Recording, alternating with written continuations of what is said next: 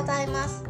平野隆一と鈴木洋平のここからマッチポイント。をお送りさせていただきます。この番組は北海道札幌市に本社を構える税理士法人マッチポイントの事務所としての取り組みを赤裸々に公開。ノウハウをシェアする番組になっています。全国の税理士事務所また一般企業の皆さんにも参考になる部分もあると思いますのでぜひお楽しみください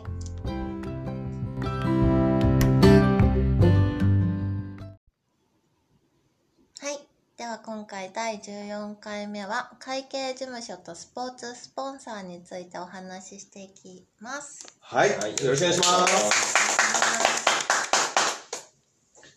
じゃあ、あの、まずは、マッチポイントさんが、はい。はい。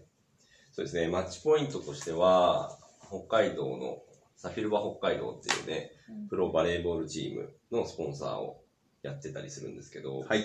まあ、地域貢献っていうのもあるんですけど、まあ、もともと僕らのね、会計事務所の名前がマッチポイントう。なので、なんかマッチポイントがあるスポーツを応援していこうか、みたいな テンションもあるんですよね。で、で集団の、ね、スポーツだったら、まあ、バレーボールとかはいメジャーだろうし、まあ、卓球とかバドミントンとかね、テニスとかもマッチポイントあるので、うん。まあ、そこら辺ももしかしたらね、今後、えー応援するってことはあるかもしれないですけど、まあ、スポンサーをやってるだけではなくて、やっぱりそのサフィルバ北海道を本当に応援してるって意味合いで、はい。そこに対してなんかやってほしいこととかを聞いて、僕らもその行動を起こすみたいな。例えばこういうことを広めてほしいんだよねとか、はい。うん。そういうことまでなんかやりたいなと思って、ただお金出すだけがスポンサーじゃないと思うので、ですね。なんかこう、あの、スポンサーっていうことの考え方が、これはね、あの、J リーグだったりとか、あの、まあ、他のあれもそうなんですけど、うんまあ、若干ね、なんか枠を買いますみたいな、お金を出して枠を買って、うんなんかその、ロゴ出して終わりみたいな、うん。なんかそういうイメージが多分定着してると思っていて、僕全然そうじゃないと思っていて、お互いに、お互いのリソースだったりとか得意な分野をうん。使いながらうん、共に成長していくっていうのが、あの、スポンサーのあり方だと思っているので、お金出して終わりでは全然ないんですよ。そうで。すね。共に作っていくっていう価値観を持つのがすごく大事だなと。う。ん。で、まあ、このサフィルバっていうことに関してはね、あの、きっかけはまあ僕が持ってきたっていうところがあると思うんですけど、僕自身も、えっと、サフィルバの、まあ、あの、顧問っていう形でお手伝いさせてもらいながら、えースポンサーもさせてもらっているんですけど、自分の会社で。うん一番最初の出会いっていうのは、コロナの時期に、札幌市の関連のところから、僕、携帯に電話があって、うんあの、の、どこかのセミナーで僕が登壇しているのを聞いて、平野さんは北海道のためにやるんだっていうことをすごく熱く語っていたと。はい。それがす強烈に印象に残っていて、はい今こ困ってることがあるのでお電話しましたみたいな。で、チームの、えーあ彼らはスポーツ選手、まあプロとし、プロ選、まあプロチームにはいるんですけど、うんうん。えー仕事をしながら、通常の仕事をしながら、うん。夜練習をして、うん。えー土日に遠征に行くみたいな、うん試合を行うみたいな、そうね。ね、そういうスタンスになってますと。で、この平日の仕事がコロナで、だいぶなくなっちゃってるとか、うん。就職する場所がないみたいな。うん。で、そうなると、スポーツができなくなっちゃう。はい。で、困ってるので、どうにか助けてくれませんかみたいな、こう、相談があったんですよ。うんうん。で、あ、それはもう北海道のためには絶対協力してあげようっていう気持ちになって、あ、全然協力しますよっていうので、お会いしたのがサフィルバのミキさんだったんですよ。はいはいはい。このミキさんが僕はもう大好きすぎてですね、そうですね。ええなんか現役東大生うんなんですけど、まあ、あのーまあ、縁もゆかりもない北海道に来て、サフィルバっていう、サフィル北海道っていうチームを立て直してくれていて、うん大学生ですよ。まうんね。あ、あの、休学してる部分とはあるとはいえ、うんうんなんか、こんな若い子が、まだ20代の若い子が、北海道のこのチームをね、立て直して、北海道を元気にしようとしてくれている、うんその姿を見て、我々が応援したいってどうすんだというすごく熱い思いになってお付き合いをさせてもらっているっていう気持ちですね。で、そうですね。あの、今も、今、今も今年も、去年は V2 で5位だったじゃないですか。そうだね。今年は優勝だと。うん今年すごいよねね。。めちゃくちゃ、もう今の時点で楽しみじゃないですか。うんいや、めっちゃ楽しみ。補強もねすごいですしうんで、やっぱりそういうふうに上にこう成長しようっていう、そのスタンスが、まあ、あのーマッチポイントさんとか、フューチャークレートさんとかが、こう、なってるのと、やっぱりリンクするんですよね。うん、うん。我々も業界のトップ3目指そうぜっていううにやってる番を目指そうと。ね。うん。そういう、なんか、スタンスとやっぱり似てるので。そういう人たちが応援する。そ共に成長していくっていう、それがやっぱ楽しいなと思っうんうて。んで、去年とかあれ、冠試合やったじゃないですかやり。ましたね。ね、前日に、あの、サーブ練習ね。サーブ練習をして、そうなんですよ。サーブ練習したんですよね。で、当日、僕はちゃんと入りました。僕は？僕はちゃんとで、。あれだけのね、ステージで、緊張しました、やっぱり。いや、なんか普通に、普通にいけた感じです、ね。あ本当ですか？えーすすごごいい。なんかね、ああいうの好きなわけでもないんだろうけど、うん、多分緊張は、多分程よい緊張だったんでしょうね、きっとね。普段の力は出せてるの。すごい。本番に強いって言い張ってるから。あれなんて言うんでしたっけ？ああいうのって。ん？あの、事前にスポンサーの人とかがな、あの、ポンってやるやつ。始球式あ、始球式ね。うん、うん、始球式、始球式。いそや、あの日って僕すごく面白かったなと思っていて、あ、今回スポンサーになったことによって、う。うん。あの、まあ、各会社の社員の人とか、うんあとは家族で、そうですね。家族もみんな来てくれてたね。ね、あれ、なんか、普段見えない。姿見れるじゃないですか。うんうんパパパの姿だったりとか、ママの姿だったりとか。。そうだねうんうん。で、まあみんな当然私服で来るし、うんなんか、すごくいいなって。ああいうファミリーデーみたいなやつね、結構やりたいよね。そうっすよね。いや、なんか、それで一生懸命戦ってる選手の肩にロゴがあるって。うん。うん。だしね、なんか奥さんとか子供が来てくれた時に、なんかね、お父さんマッチポイントで働いてくれてありがとうってやっぱ伝えたいなって思うから、そう何人かやっぱね来て来てくれた人みんなにそうやって声かけたんだけど、うん。普段とちょっと違う顔が見れて面白いうん。場面もあるよね。いいよね、ああいうのは。普段ね、なんか黙々と仕事してる人が子供に翻弄されてる姿とかね、なかなか見れないよね。なんか、まあ、もともとあの、マネーフォワードも、えー、2020年ぐらいだったかな。うんうん。えーコンサート、あー横浜 F・ マリノス、コンサドーレ、うんうんうん。えーアビスパ、3チームに同時スポンサーとするっていう、なかなかたんだ。珍しうんうんい。ことをして、えー僕は北海道ね、支社長でもあったので、コンサドーレの担当でさせてもらいましたけど、やっぱりこのスポーツビジネスって、うん。僕すごいことだなっていうふうに感じていて、何が素晴らしいなと思ったのは、かっていうとですね、うん。そもそもコンサドーレとかアビスパとか横浜うんえーサポーターの方と、あとスポンサーの方、そしてチームの方々。で、この3社が一つ、一括りになって、うん一つのものを応援しているコミュニティが存在するんですよ。うん。で、僕らはそれに後から入るわけですよ。うん。コンサドーレで入ったら、うん、サポーターとかスポンサーの人たちが、うおーよく来たねファミリーだねってみたいな。感じで迎え入れてくれたりとか、うんまあ、サポーターの方は、あの、私たちのチームを応援しているうん。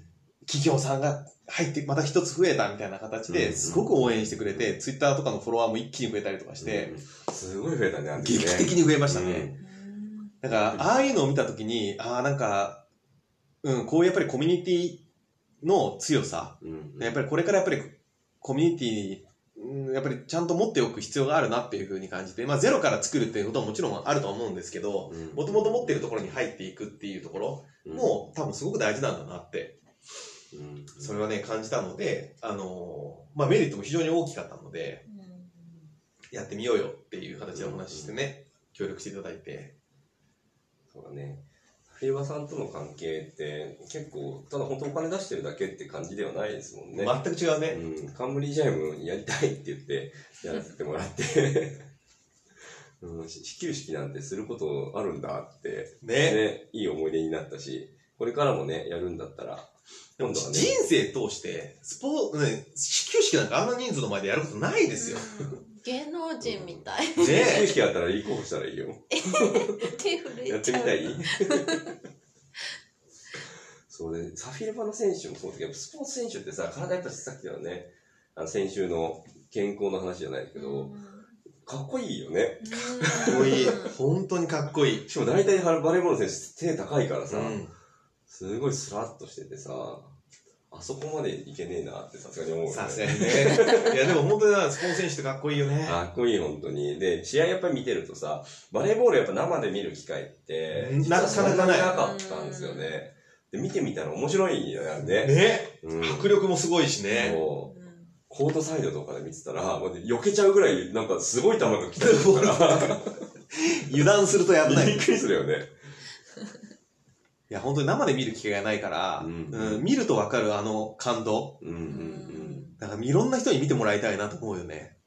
うん。これがね、なんかバレーボールに限らずバスケットとか、うん野球とかサッカーとか、生で見る機会がなかったっていう人は結構いると思うんだけど、ですね。スポーツって見に行くとやっぱちょっと心揺さぶられるよね。感動とかさ、そういうものがね、ある。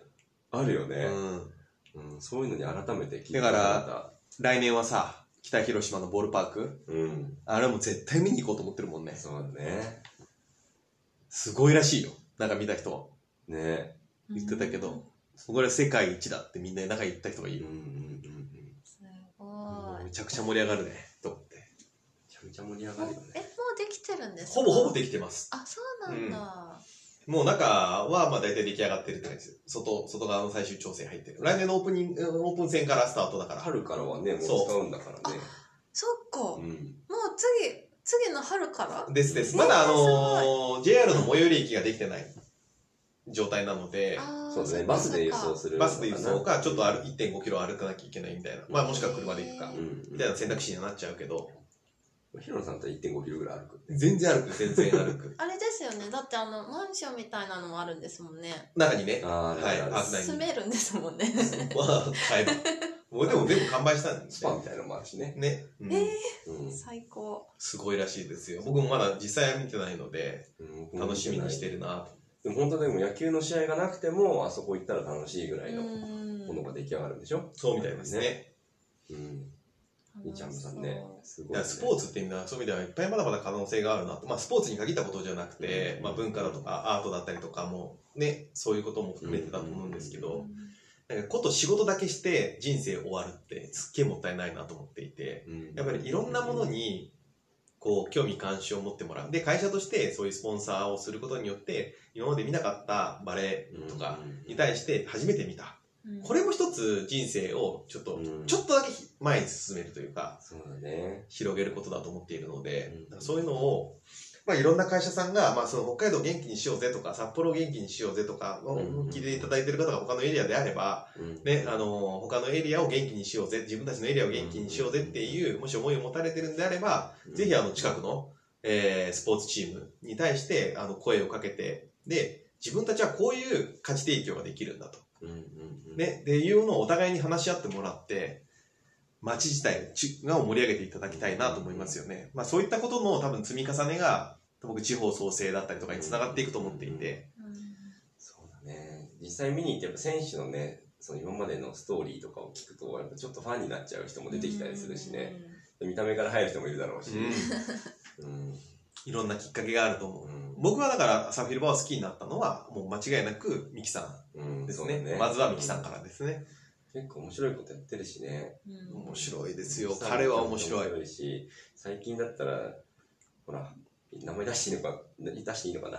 まあ早瀬さんとかがさ、現役復帰しますとか言ってくれてさ、もうミキさんの名前出して GM の、えー、もう GM 補佐のね、早瀬さんの名前出さないのはなんか、やばいでしょ。うん復帰するためにめちゃめちゃ頑張ってるからさ、復帰できるんだって、プロの世界でって思うんだよね。で結構たまにさ、プロでね、復帰する人って本当死ぬほど努力して、一回引退した後はね、そう。なんかね、思いがあって、その思いをね、聞けたら、やっぱりファンになったりとかする機会もあると思うんで、うん、そういうのがね、ちゃんと地域密着のスポーツこそ、そういうのが広まっていってほしいなって思うので、SNS とかね、いろいろやってるし。でもね、な、な、何はともあれ、なんかこう、ファンになるきっかけって、うんやっぱり何か接触しなきゃダメなんです。そうだね。あと一歩動かなきゃいけないんですよ。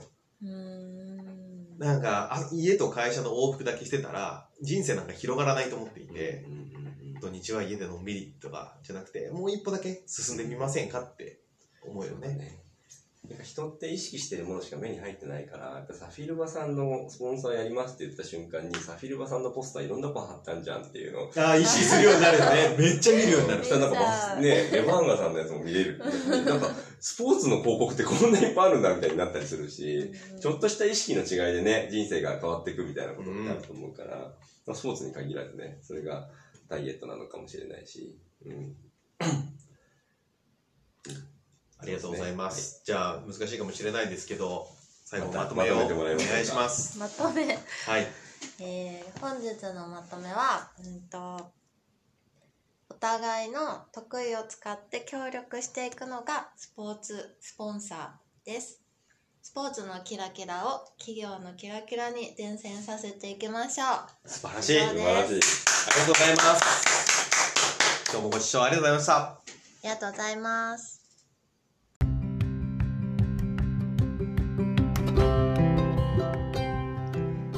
れではまた来週の水曜日朝7時からお会いいたしましょう。ここまでは鈴木洋平と平野隆一がお送りしました。ここからマッチポイント